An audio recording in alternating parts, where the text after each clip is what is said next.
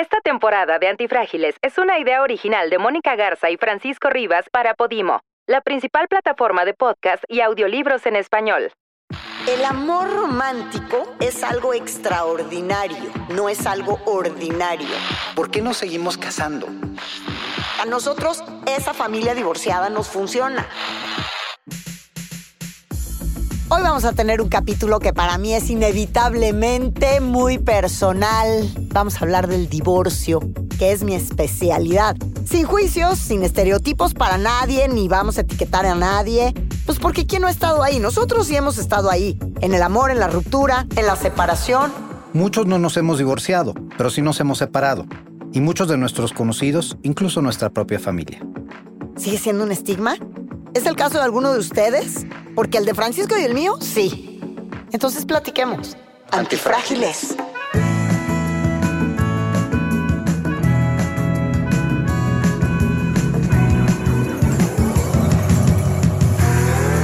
Personas que se benefician de las crisis Que prosperan, crecen al verse expuestas al cambio.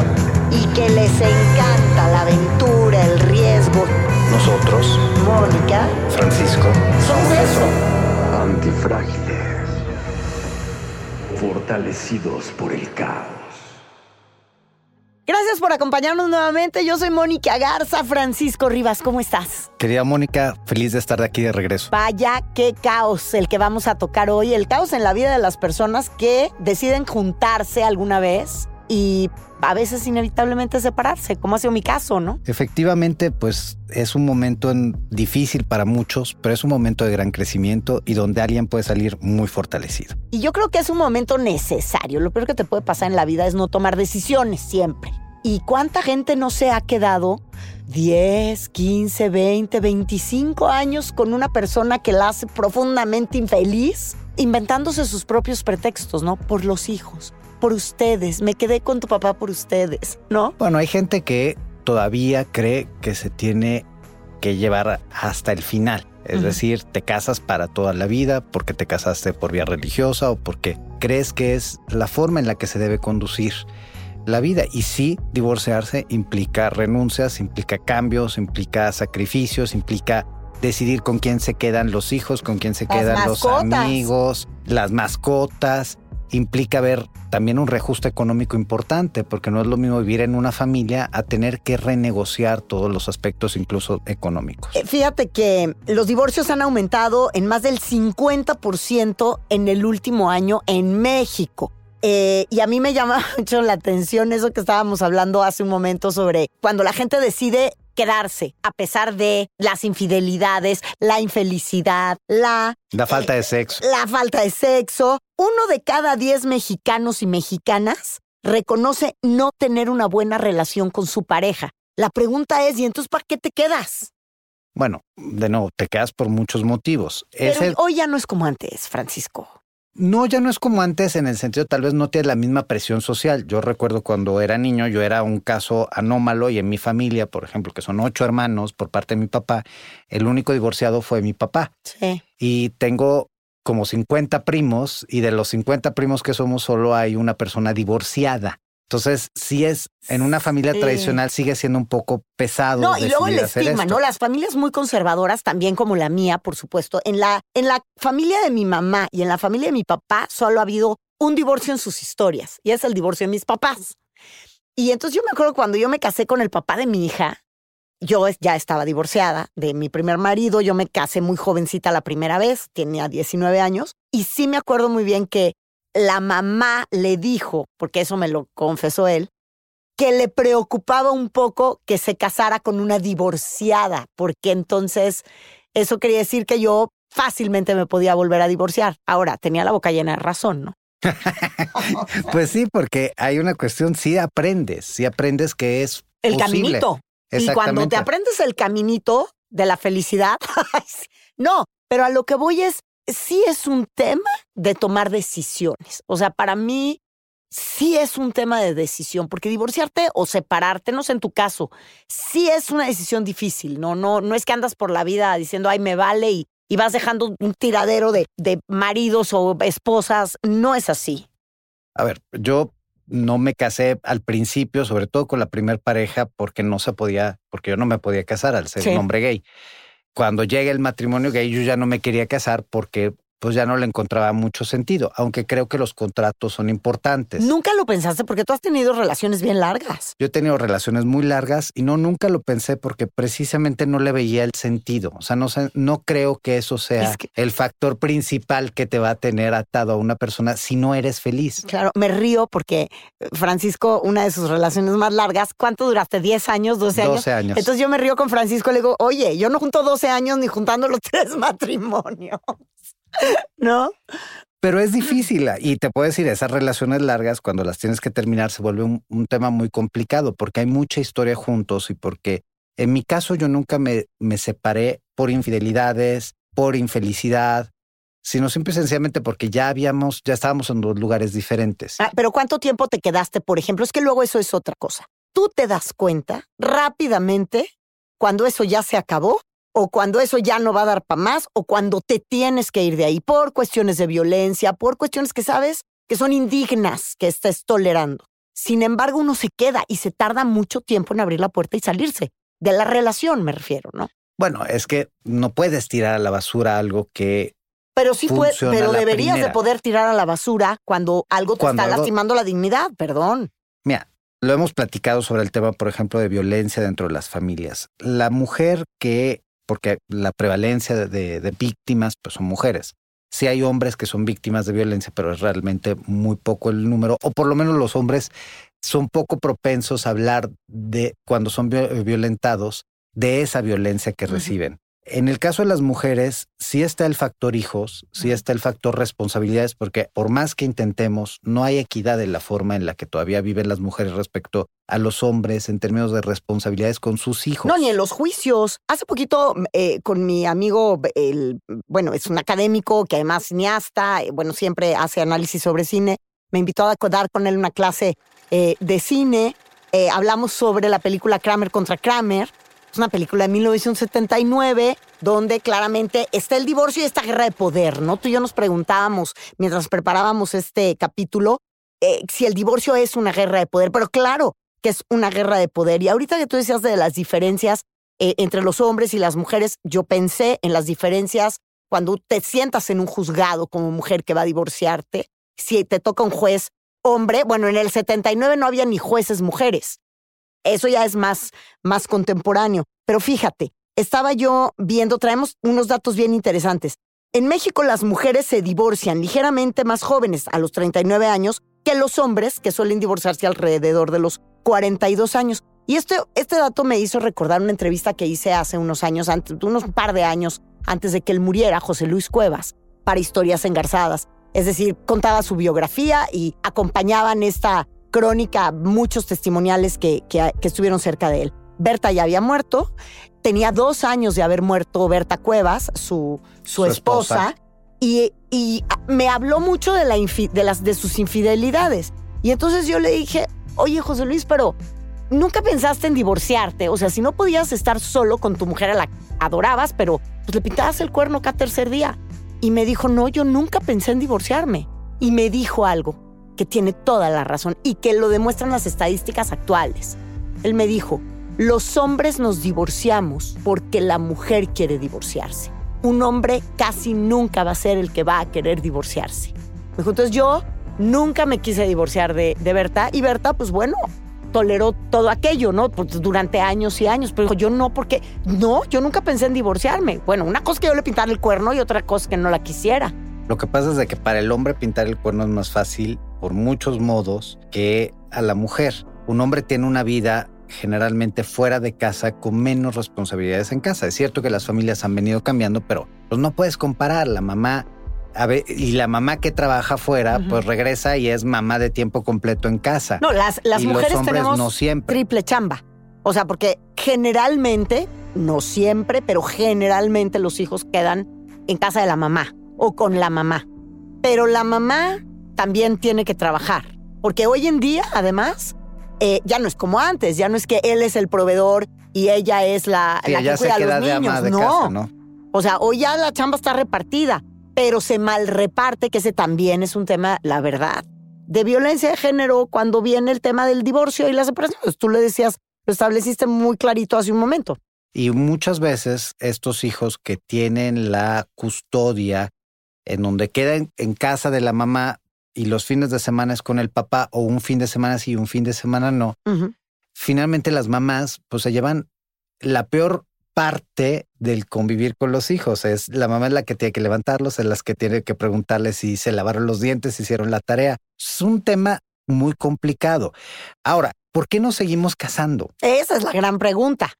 Esa es la gran pregunta. ¿Para qué? Deja tú por qué. Pues por qué hay, pues porque el amor romántico es muy bonito y porque los vestidos de novia ahora los hacen más padres o porque vete a saber. la fiesta. Quieres la fiesta, te quieres casar por la iglesia, quien se quiere casar por la iglesia, que le parece como también muy romántico. Yo tengo que admitir que eh, dos de mis colaboradores los he convencido a que no hagan fiesta de boda. Y les digo que es el peor dinero tirado, que hagan una pachanga con sus amigos. Pero eso del vestido y los parientes invita a gente por compromiso es una pésima decisión y más cuando no tienes casa o cuando estás batallando para irte de luna de miel. Mejor ese dinero gástalo en ti, en cosas que a ti te importan y no en quedar bien con los demás. Pero hay gente que le sigue ah, gustando no, la para pachanga. es crear memoria. O sea, la foto de la boda, pues tengo que tenerla. Yo el consejo que yo doy, y es algo que he aprendido a lo largo de, pues, de la vida y de ser una mujer profesionista y, y en fin, de ser administradora también, porque cuando eres cabeza de familia, pues administras y tal. Yo sí creo que, que tienes que hacer un contrato prematrimonial, aunque estés loco de amor y te vayas a casar para toda la vida y pienses que es para todo, ojalá sea para toda la vida, pero nadie habla, por ejemplo, las parejas que se van a casar, eh, que ese siempre es el principal problema en los divorcios, jamás hablan de dinero. ¿Cómo vamos a dividir la lana? Es muy feo hablar de dinero. ¿Cómo vamos a hablar de dinero? Bueno, es muy feo hablar de ruptura cuando, es, cuando estamos tan enamorados. bueno, pues entonces, como generalmente te divorcias de una persona completamente diferente de la que, de aquella con la que te casaste, por eso te estás divorciando. Pues entonces mejor establece un contratito de a ver, cuando se nos mete el demonio y decidamos que nos tenemos que separar, pues entonces establezcamos cuál es nuestro código de comportamiento antes de que hagamos una barbaridad. Yo sí creo este, que, que eso es importante explorarlo desde antes. O sea, es decir, estás pensando en, no es pensar en separarte cuando estás loco de amor, pero también, ¿por qué pagas un seguro médico? de gastos médicos mayores, estás, si estás sano. Bueno, porque nunca sabes si el cáncer te ataca pasado mañana. Fíjate, acabas de tocar un tema muy interesante. Hay un libro muy bueno de Adelino Ochoa que se llama Claves en terapia de terapia eh, sistémica que habla precisamente. la terapia sistémica? La terapia sistémica es un enfoque de la psicoterapia en donde se entiende que una familia o una pareja o incluso un individuo es parte de un sistema. Y por lo tanto, cuando tú mueves, es como un equilibrio, ¿no? Si uno se mueve a la derecha, el otro se tiene que mover a la izquierda, si no, vamos a acabar este, en el suelo, los dos. Entonces, es, está muy interesante porque una de las cosas que te recomienda cuando eres terapeuta es Revisa cuál es el contrato implícito y explícito de un matrimonio, porque las expectativas tienen que ver con ese contrato. Yo me casé contigo pensando que ibas a ser una esposa eh, administradora, que ibas a estar en casa, que te ibas a dedicar a los hijos y un día descubro que mi esposa pues no se quiere quedar en casa a cuidar a los hijos, sino también quiere tener un desarrollo profesional. O yo pensé que tú ibas a ser el marido proveedor o yo pensé que íbamos a ser fieles los dos y tú nunca lo pensaste, o yo pensé que había satisfacción bueno, hoy sí se hablan esas cosas. O sea, hoy sí se habla, hoy hay poliamor y hay todas estas cosas. O sea, antes... Yo sigo pensando que es una parte muy pequeña de la sociedad. Yo creo que la mayor parte de personas no se habla de estos temas y no se hablan porque ni siquiera tú te los preguntas. La verdad es que cuando tú le preguntas a una pareja que viene a terapia por qué están enojados o cuál es el problema de consulta, generalmente las mujeres hablan de, un sentimiento y los hombres, y obviamente estoy consciente que estoy hablando de generalidades. Hay particularidades que son sumamente propias, ¿no? Y que no se comportan de la misma manera. Pero por lo general las mujeres hablan de los sentimientos, de las emociones y los hombres de las acciones. Y esas son ya dos visiones muy diferentes, que no necesariamente son reconciliables, porque si alguien dice, yo estoy trabajando, ella se enoja porque yo estoy trabajando todo el día. Y ella dice, no, yo me enojo porque me abandona.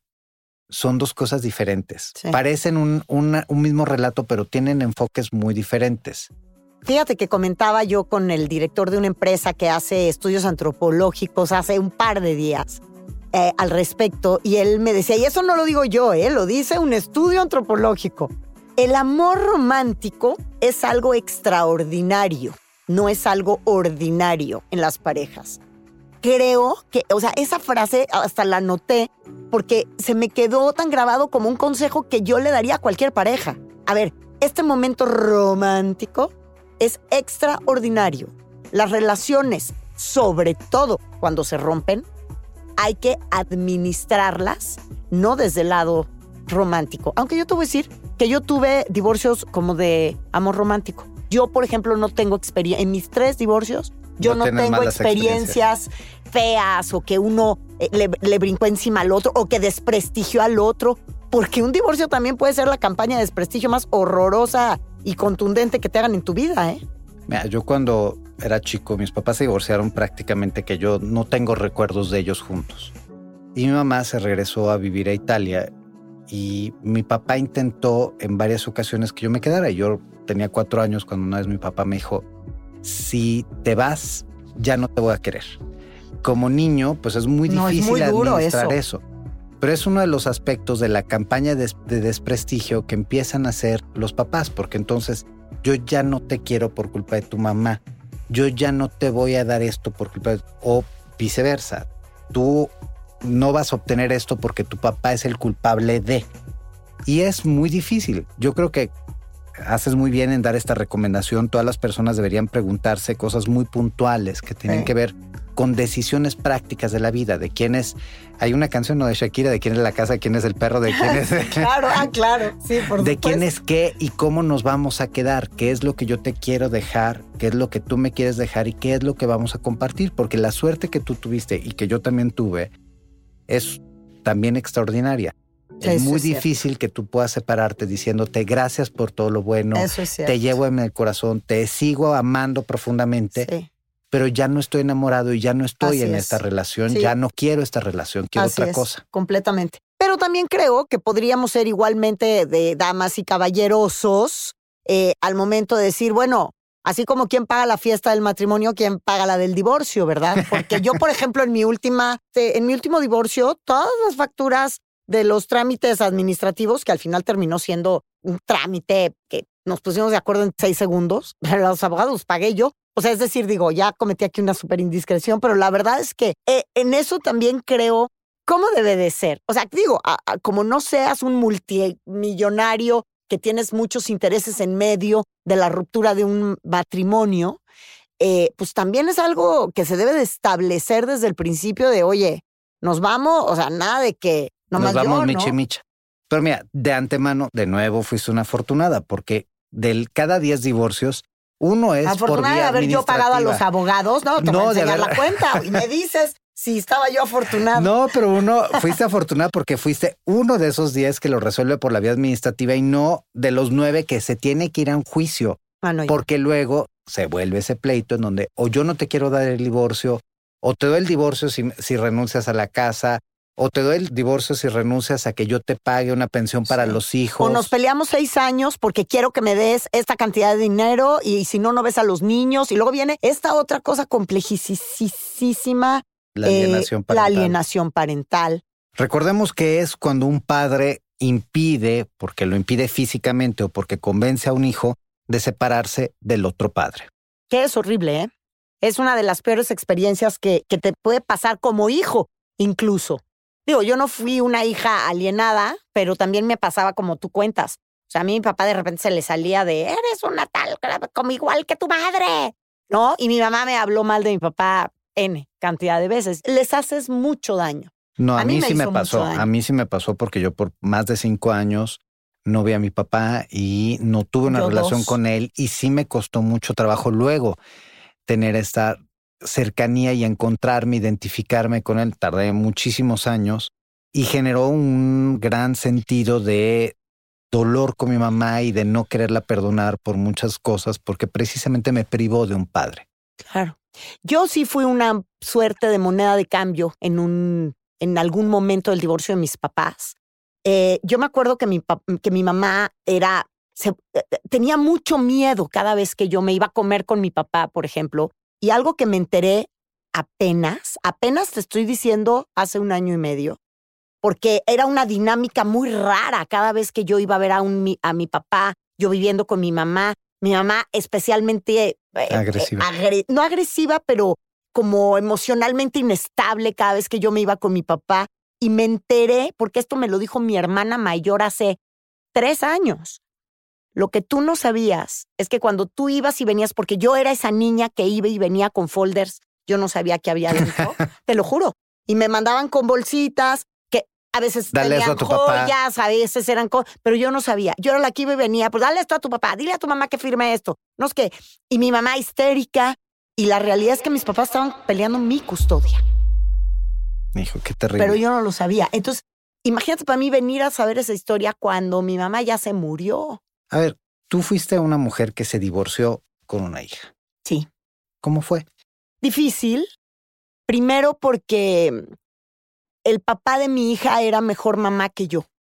Entonces, difícil porque yo no era la mamá que jugaba o que cocinaba. O yo tenía un hombre con una o sea, yo tenía en mi casa un marido con, con su parte femenina súper desarrollada. Es un gran cocinero. El, Papá cariñoso. Sí, ¿no? Y no nada más cariñoso. Yo soy una mamá muy cariñosa, pero no eh, soy como, no tengo esta parte infantil porque yo me tuve que hacer adulta muy chiquita.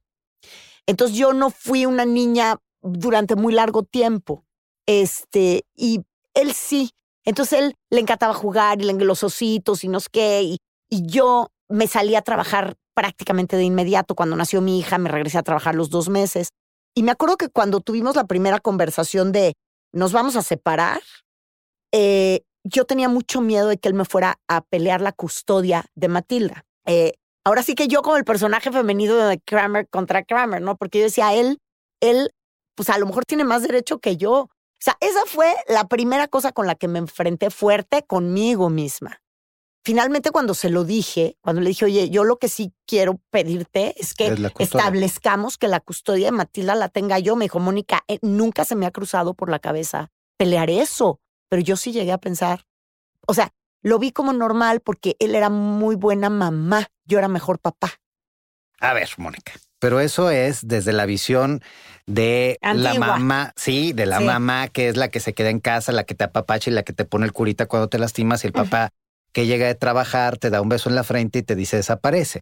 Creo que hoy, si volteamos a ver los roles familiares, primero no hay un tipo de familia, hay muchos tipos de familias, desde los monoparentales, las familias ampliadas, reconstruidas, las familias LGBT, o sea, es Pero decir, es que esos estereotipos son con los que hemos crecido y casi te puedo asegurar que las nuevas generaciones también, o sea, seguimos las mamás teniendo ciertas etiquetas de debes de ser de esta forma. O sea, eh, las características de la mamá son, uno, eh, hace el desayuno. O sea, seguimos con esos estereotipos hasta el día de hoy, la verdad, sí. Ve a las chavitas que son mamás jóvenes ahorita. Velas, cómo, cómo se Yo lo veo con mi hermana. Mi hermana sufre terriblemente porque es una vieja chingona, porque trabaja muchísimo, porque es súper exitosa y tiene dos hijos y los quiso tener uno detrás de otro como si fueran hotcakes. Y la verdad es que sí la ha sufrido porque por un lado quiere ser la mamá perfecta, pero por el otro lado quiere ser la profesionista perfecta, pero por el otro lado quiere ser la esposa perfecta y por el otro lado quiere ser la mujer perfecta que se cuida, que va al gimnasio y, no, y no le da el día. O sea, ni la vida. Ni la vida. O sea, sí, claro. Y entonces lo sufre. Sí, sí es difícil. Y por eso hay quien ha intentado romper con estos roles tradicionales. Porque hoy un niño que es un niño que tal vez vive con la abuela y la mamá. No, o un niño que tiene dos papás. O un niño que tiene dos papás. O, dos mamás. O que no tiene uno de los dos porque o falleció, porque no, no hubo. Sí. Pues sí está complicado. Yo lo veo, por ejemplo, la persona que me ayuda en casa, pues tiene tres hijas de tres papás diferentes y es un relajo porque hay el que nunca estuvo, el que está, pero está agresivamente y el que a veces está y no está en la casa incluso. Entonces, sí es una situación complicada. Hoy como hoy, ser papás es muy difícil. Y no solo es hablar entonces de tener una relación y de cómo terminar la relación, sino qué sigue después de que terminan estas relaciones, porque quien tiene hijos, va a seguir teniendo esa relación para toda la vida. Totalmente, pero ¿sabes qué? Aquí hay una, yo ahí sí sumaría que por eso regreso al inicio de la conversación. Hay que saber tomar decisiones a tiempo. O sea, yo fui una niña que viví con mis papás como perros y gatos el tiempo que viví con ellos juntos, que fueron 12 años, y me hizo mucho daño, porque sí impactó a mi, a mi, Formación. Forma de, a mi formación y a mi forma de ser pareja. Eh, Matilda, por ejemplo, mi hija, siento que nosotros tomamos una decisión correcta en un momento correcto. Yo no digo que no le haya hecho daño el divorcio, aunque nos divorciamos cuando ella tenía dos años. Y luego seguimos teniendo una relación como de familia. Nosotros tenemos años viajando una o dos veces al año, nos vamos los tres juntos y somos una familia. Nuestro chat, tengo un chat con mi hija y su papá, se llama Familia Funcional, porque a nosotros esa familia divorciada nos funciona, nos ha funcionado. Y quizá a Matilda le han... Y es una bonita etiqueta. Pues sí, Es una bonita etiqueta porque también te ayuda a ponle significar. familia funcional al divorcio. Ajá. Porque a ver, te va a funcionar mejor así y te vas a llevar bien. O sea, el papá Pero, de mi hija y yo tenemos un proyecto que se llama Matilda. Y ese no se va a romper hasta que se muera uno de los tres. A ver, pero ahí sí quiero estar un poquito del otro lado. Es decir, esta suerte que tú tuviste, que yo tuve, no la tiene todo el mundo. No, casi nadie. Entonces, sí hay temas que las personas tienen que saber que van a enfrentar en el momento en que enfrentan un divorcio. Uno es, en muchas ocasiones todavía las familias juegan en contra de quien se divorció, Ah, sí. las familias de origen. Dos, el trabajo, porque de nuevo, si tú te quedas con los chamacos y tienes que ir a ver, porque hoy, hoy tiene fiebre uno de los niños, ¿cómo le haces para ser la mamá que atiende y aparte, o el papá que atiende y aparte irte a trabajar? Tercero, porque tal vez eh, después del divorcio conoces a alguien más. ¿Cómo lo Sí, metes a este, a Sí, este claro. ciclo, a este círculo familiar y donde tal vez las cosas terminaron mal con la otra pareja Bueno, porque hay una afectación A mí me económica? pasó. O sea, yo cuando me casé, muchísimos años después de divorciarme del papá de Matilda, eh, pues yo no le dije, me voy a casar, pues yo tengo que, o sea, es decir, teníamos un tipo de relación, pero no esta relación para decirle, ay, ¿qué crees? Eh, tengo un novio y me voy a casar. Y cuando me casé, prácticamente, no es que me dejara de hablar, porque nunca me dejó de hablar, nosotros tenemos una relación donde nuestra hija pues, está en medio y, y hay que tener una relación. Eh, pero, pero sí se modificó bastante nuestra relación de cómo la teníamos antes de que yo tuviera una pareja administrativamente establecida. Ah, y, y cuando me divorcié, todo volvió a la normalidad. No, o sea, es cierto. La verdad es que he sido muy afortunado. Me junté, por no decir me sí, casé. pero no tuviste hijos nunca. O sea, no has tenido hijos en medio y eso cambia toda la situación. Nada más ¿eh? tuve perrijos. Pero Bueno. y me separé de personas espectaculares. Me casé con personas espectaculares, me separé con personas espectaculares. Pero en mi última relación, sí, cuando se enteró mi ex que ya había una nueva pareja, sí hubo un cambio. Pero y sí se es- perdió algo. Pues sí, pero eso es normal. Porque uno siempre piensa que las parejas que has tenido en la vida se quedan siendo una parte de tu propiedad toda la vida. O sea, eso también es verdad, ¿no? Imagínate, tú tendrías tres propiedades. No, tendría bastantes más. Oye. Gracias, Francisco. Pues hay muchas cosas que todavía Yo tenemos me que quedé con muchas preguntas que hacerte, pero creo que lo voy a dejar para el capítulo de codependencia. Muchas gracias, Moni. Gracias a todos por acompañarnos.